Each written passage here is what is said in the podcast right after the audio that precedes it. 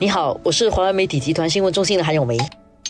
你好，我是新闻中心的何希薇。星期三呢，新加坡和中国之间有一个重要的会议进行，那个叫做第十七届新中双边合作联合委员会，这个我们通常简称 JCBC 啊。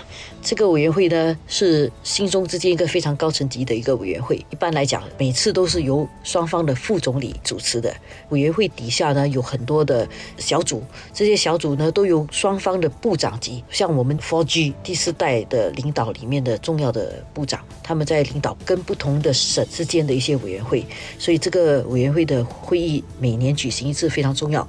过去呢都是在新加坡和中国呃一人主持一次，因为疫情的关系，今年他们不能够见面，所以就在网上举行。当然，这次他们还是签署了很多的谅解备忘录啦。对，就是在这个合作方面哈，进一步的去深化、广化，什么数码啦、疫情这方面，大家也是很关注的。两国之间其实虽然政策可能不太一样，但是还可以怎么样进一步在各个方面怎么样再进一步的合作，合作，然后促进交流。最重要是，不论你的关卡这个措施怎么样啊，但是一定要保持双方的互联互通嘛，跟世界的互联互通。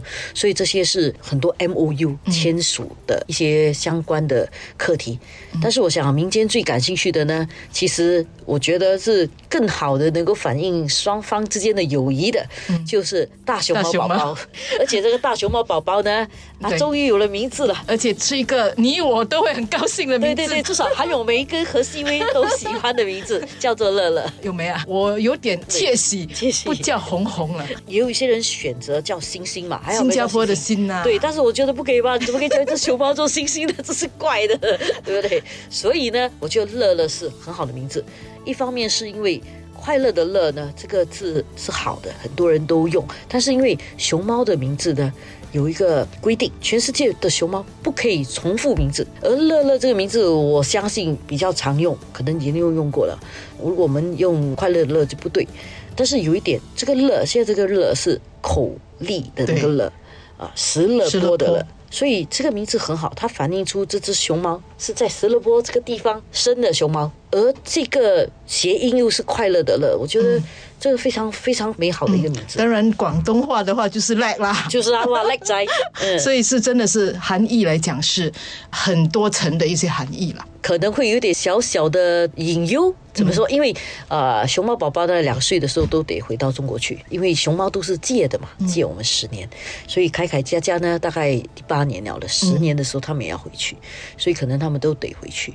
那我们希望说，这个乐乐两岁后回去，像他的父母这样嘛，他们大概是两岁多、三岁的时候再回来，所以乐乐能不能够在三岁多时候回来呢？而且是不是能够带另外一只雌宝宝回来呢？当然，那个寓意哦，就是两国之间的那个友谊长存呐，对，不断的传承下去了。对，所以我们希望说，这个乐乐呃叻仔，他两年后，他两岁的时候，他回去。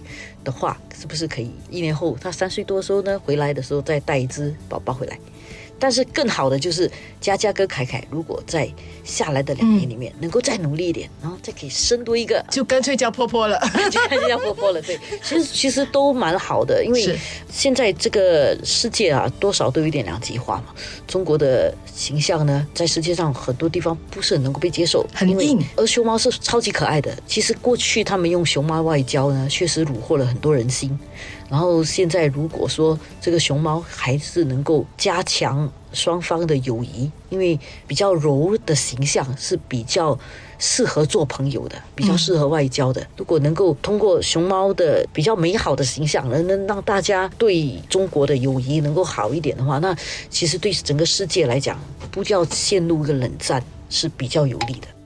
刚才我们说熊猫哈，没有什么人会讨厌呐，吉祥物、国宝级的东西。那我们说到国宝级的东西哈，中国当然就是大熊猫。新加坡的国宝级的东西是什么呢？当然就是胡姬花了。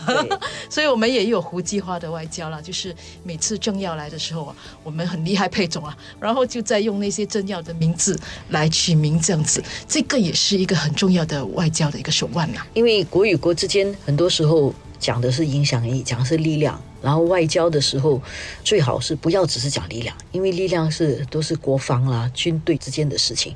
外交就是希望能够通过人与人之间的关系，能够把一些矛盾能够化解掉。或者一些互相不理解的东西讲到至少求同存异嘛，嗯。至少能够讲到大家理解，呃所以可以用一些这种像熊猫啦、像胡姬花啦。有生命的有东西，生命的东西啦，包括澳洲的树熊啊，嗯。这些有生命的一些小动物啦、装饰品啊，能够使两国的关系能够比较友好的话，促进外交总好过没有外交。特别是新加坡这样的一个小国，我们还以为说小国就不需要外交，其实小国更需要外交。